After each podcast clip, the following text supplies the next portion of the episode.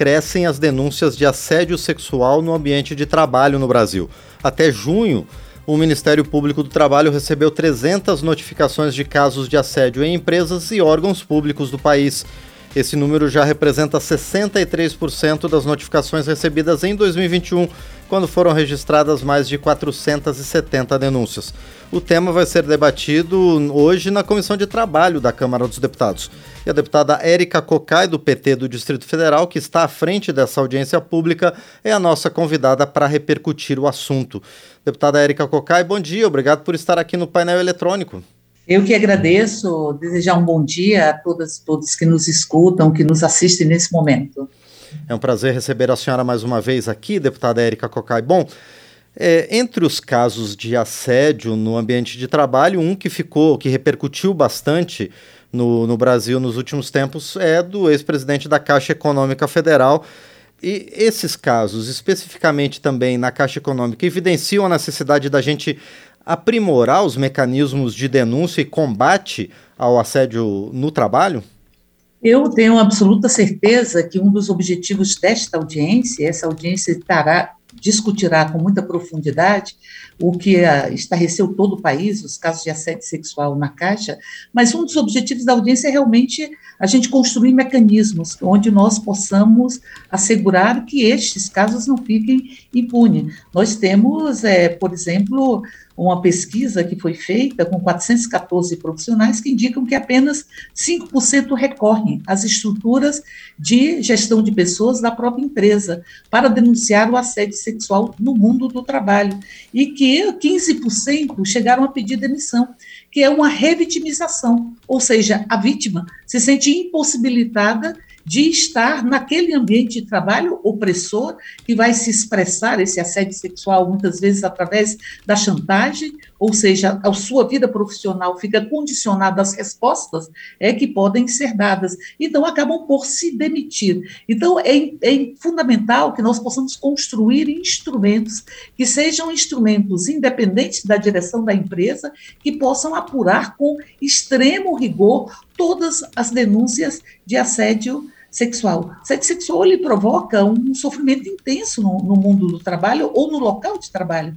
Nós é, é, temos o trabalho algo absolutamente estruturante e no trabalho a gente realiza, inclusive, essa nossa condição humana. É no trabalho que nós estamos é, dia a dia transformando as relações da natureza, ou seja, nos sentindo parte integrante de um processo produtivo. E o trabalho não pode ser um local de sofrimento. O, o, o, trabalho tem que ser um local onde a gente se encontra e não onde a gente perde as nossas esperanças, enfim, o nosso bem-estar, o nosso bem-viver. Então, é fundamental que nós possamos eh, ter mecanismos que possam coibir o assédio sexual. Que possamos ter uma campanha ou que possamos ter ações de prevenção, ações de promoção ao ambiente é, de trabalho é, longe ou, ou, enfim, absolutamente desprovido de qualquer tipo de assédio sexual, mas que tenhamos também respostas para que possamos, enfim, apurar todas as denúncias, porque a impunidade,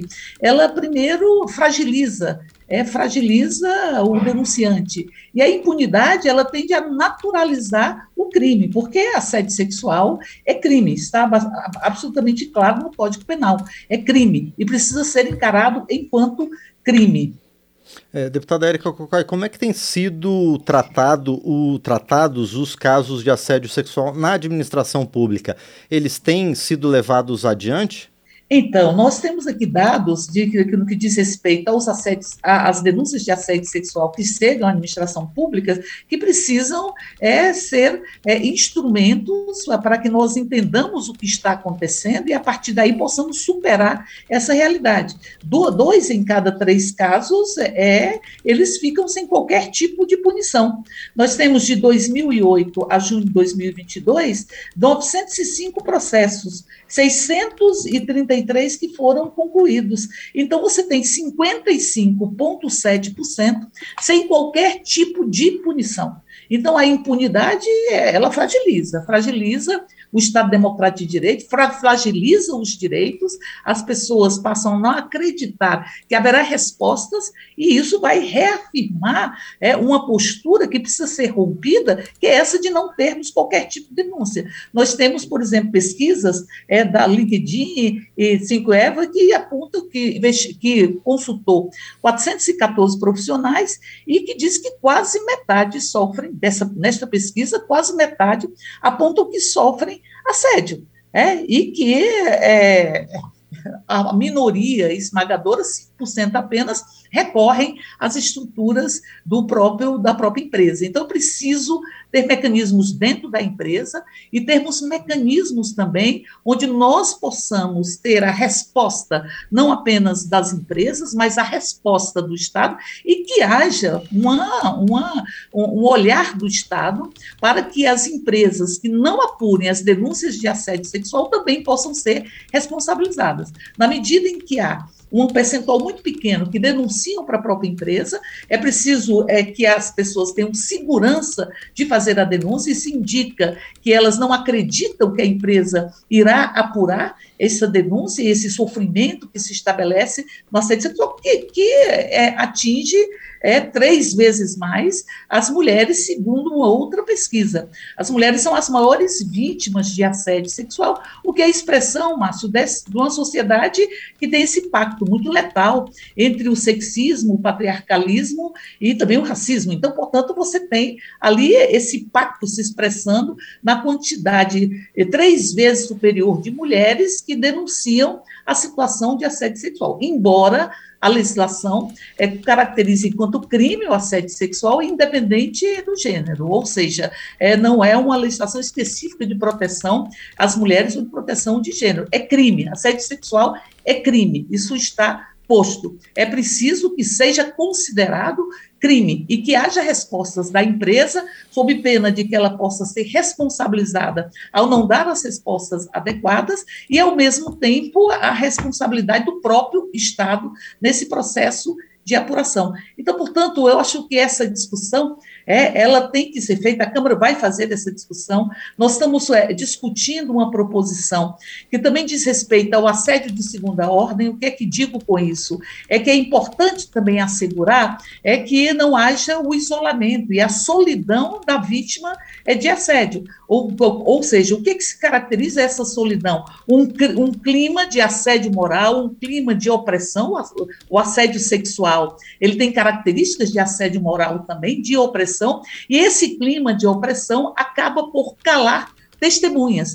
Então, nós estamos discutindo é uma legislação que possa também assegurar e possa assegurar que é crime o assédio de segunda ordem, ou seja, o assédio às pessoas que poderiam romper o isolamento e a solidão das, da, das vítimas de assédio sexual, enfim, de assédio moral. Acho que essa é uma legislação importante, porque essa solidão ela precisa ser rompida. Essa é uma legislação que foi discutida em Barcelona, que o Brasil precisa adequá-la, ou seja, para além de assegurar mecanismos independentes da própria direção ou dos donos da própria empresa para apuração dentro né, do local ou dentro da instituição onde o assédio está sendo denunciado, é fundamental também assegurarmos a proteção e a responsabilização das empresas, enfim, que estabelecem ou que permitem que haja uma tentativa de silenciamento das, das testemunhas que ali é, estão postas, que podem colaborar com o processo de investigação e provocam uma solidão que é extremamente doída, que é a solidão da vítima. Então, é preciso avançar também nessa perspectiva. Mas um dos objetivos da audiência é realmente é fazer essa discussão. Nós temos é, o caso da Caixa, que não pode ficar impune, é preciso, inclusive, que nós possamos verificar é que as pessoas que estão sendo acusadas de terem sido cúmplices é, da, desse processo de assédio é, sexual, elas não podem sair de uma função e adquirir uma outra função com melhor remuneração, inclusive. Ou seja, essas pessoas não podem estar em nenhum espaço de administração da própria Caixa. É, nós estamos falando dos que corroboraram com essa rede que foi denunciada, e nós vamos ter uma das vítimas nesta audiência pública, que teve a coragem, mulheres que tiveram a coragem de denunciar essa relação. Só para você ter uma ideia, na Caixa, é, em 2017, você tinha três denúncias, em 2019, é 20, em 2021, 74, em 2022, é 77. Então, é preciso ter mecanismos de é, que, as, que as ouvidorias deem respostas, que sejam mecanismos independentes. Essa discussão que nós queremos fazer, do ponto de vista da promoção, é, da, pro, é, da, da, promoção, enfim, da prevenção, das, da, da, da, da promoção de um ambiente de trabalho sem assédio, sem assédio sexual, ao mesmo tempo é, da, da prevenção, da prevenção de casos de assédio sexual e da responsabilização inequívoca que, que, que rompe essa sensação de impunidade, que ajuda a naturalizar o que não é natural e tem que ser é, considerado como é. Como é? É crime, é crime, tem que ser tratado como crime. Agora, deputada Érica Cocai, no começo dessa sua intervenção, a senhora citou que a Controladoria Geral da União revela que dois a cada três episódios acabam não resultando na punição é, dos assediadores no serviço público, em empresas públicas. Se essa situação acontece onde os trabalhadores, pelo menos teoricamente, têm estabilidade no, no emprego e têm mais condições de denunciar, como é que está a situação nas empresas privadas, então, deputada? É, então isso é extremamente grave, é o que indica a pesquisa que eu citei é, ali, é, nessa pesquisa que entrevistou 414 profissionais, elas pontuam que é por volta da metade, né, é, em algum momento sofreram assédio. Então, é preciso, primeiro, e é que haja a identificação do assédio, e que haja os mecanismos para denúncia para que você possa, enfim, é, estar impedindo que o assédio se transforme em algo, é, com, é, em algo natural, porque não é natural, é uma violência, né? é uma violência. Uma violência, como disse, que atinge mais as mulheres. Então, também, também tem recorte de gênero, numa lógica patriarcal, onde as mulheres é, lutam todos os dias é, para que seus corpos sejam seus corpos, né? para que a sua fala seja a sua própria fala essa lógica patriarcal ela vai se expressar também nesses casos de assédio. Então, é preciso criar mecanismos nas empresas ou instrumentos de denúncia, onde as pessoas se sintam seguras para tal, e é preciso punir, é preciso romper a impunidade, averiguar os, as denúncias e, a partir da constatação da existência deste crime, não se pode é, permitir que haja qualquer tipo de impunidade. Inclusive, no que diz respeito à Caixa, é preciso verificar, porque há denúncias de que as pessoas envolvidas no esquema é, de assédio é provocado pelo então presidente é da Caixa Pedro, Pedro Guarani, segundo as denúncias, teriam sido retiradas dos seus cargos, mas colocadas em outros cargos, às vezes até com uma remuneração mais robusta e mais, enfim, é uma, uma remuneração maior. Então, é preciso que haja muita, muita, muita firmeza e muito vigor em toda sorte de punição. E é óbvio que você tem as relações que se estabelecem é no mundo do trabalho, que é preciso que você chegue, inclusive, a ter os mecanismos de denúncia revigorados, é com segurança para o trabalhador e, fundamentalmente, para a trabalhadora, que são as maiores vítimas, as mulheres. Então, o Estado tem que dar respostas também. E eu penso, Márcio, que as empresas, e essa legislação que nós começamos a, a construir, as empresas que não respondem ou que não dão prosseguimento às denúncias, elas têm que ser responsabilizadas também. É porque, de toda sorte, elas acabam sendo cúmplices. Cúmplices de uma situação de extremo sofrimento de extremo sofrimento, seja através é, é, das intimidações ou através é, é, das chantagens que estão postas, enfim, uma situação de sofrimento é que se, que se impõe, que se estabelece no mundo do trabalho, que, como eu disse, deveria ser o local, o trabalho, onde a gente se encontra e onde a gente realiza uma humanidade que pressupõe, inclusive, a criação e que pressupõe é, o respeito e a, e a dignidade. Então, nesse sentido, a audiência ela vem nesta perspectiva. Nós vamos ter é, o representante ou presidente do Conselho de Administração é da Caixa, eu penso, talvez seja a primeira vez que ele vai se referir a essas denúncias ou falar sobre essas denúncias é, que surgiram na Caixa, mas também a representante dos trabalhadores e trabalhadoras da empresa no Conselho de Administração. Nós vamos ter a ex-presidenta da Caixa, é Maria Fernanda Coelho, que é, é, é, também nesta mesa, enfim, os representantes dos trabalhadores, trabalhadoras, os bancários e bancárias, para que nós possamos é, é, estar ali fazendo uma discussão sobre todos os pontos de expressão, sobre todos os lugares onde essas entidades ou essas pessoas estão, e ali possamos tirar encaminhamentos, não apenas no que diz respeito à Caixa, mas encaminhamentos que possam, enfim, construir uma postura muito sólida de enfrentamento ao assédio sexual, que ali lembra que a gente não fez, inclusive,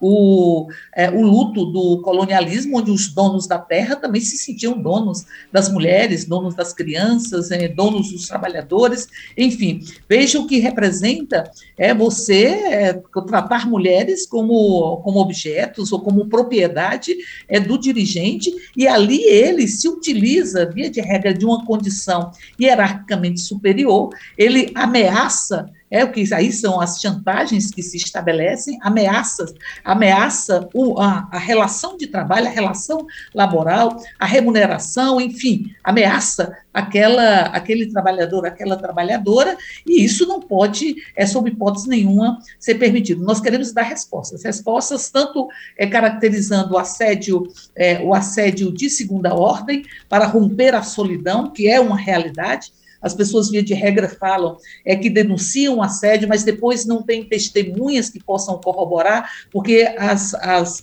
as pessoas que é, testemunharam o assédio é, dirigido a uma, a uma colega de trabalho ou a um colega de trabalho se sentem intimidadas. Intimidadas é para é, contribuir na perspectiva da apuração. É preciso assegurar também isso e caracterizar que quando você intimida as testemunhas, quando você impede que o processo possa aprofundar as investigações, é também uma relação que precisa ser punida. Esse esse assédio de segunda ordem é que está posto. Então vamos tentar construir essa legislação para que nós possamos ter um Brasil livre de assédio sexual e que realmente possamos fazer o luto é, de tantos períodos traumáticos da nossa história que sempre carregaram na, no seu processo e na sua é, verve de desumanização é uma violência de gênero. E como disse, a maioria das vítimas são mulheres, embora a legislação ela e o Código Penal é, não caracterize o assédio sexual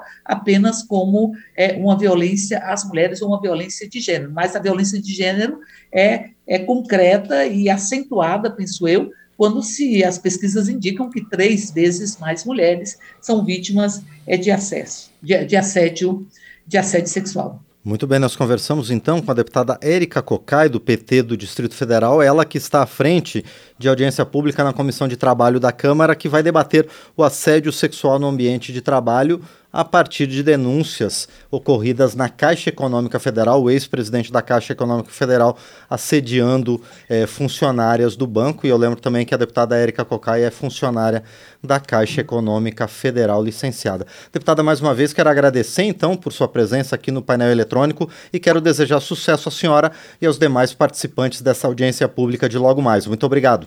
Então, portanto, eu que agradeço a oportunidade, eu convido todas e todas para a parte estarem assistindo esta audiência e queremos avançar é, na legislação e também avançar é, na, na, é, no, no, empoderamento das mulheres, que são as maiores vítimas, mas também é na segurança de que haja um processo de denúncia. É preciso denunciar e é preciso dar visibilidade a esse sofrimento profundo que vai corroendo o bem-estar no local de trabalho, que se caracteriza é, pelo assédio sexual. Muito, muito obrigada pela oportunidade e participemos então da audiência pública hoje na Comissão de Trabalho, na parte da tarde, a partir das 14h30. Muito bem, nós aqui agradecemos mais uma vez então a deputada Érica Cocai do Distrito Federal que esteve conosco aqui no painel eletrônico.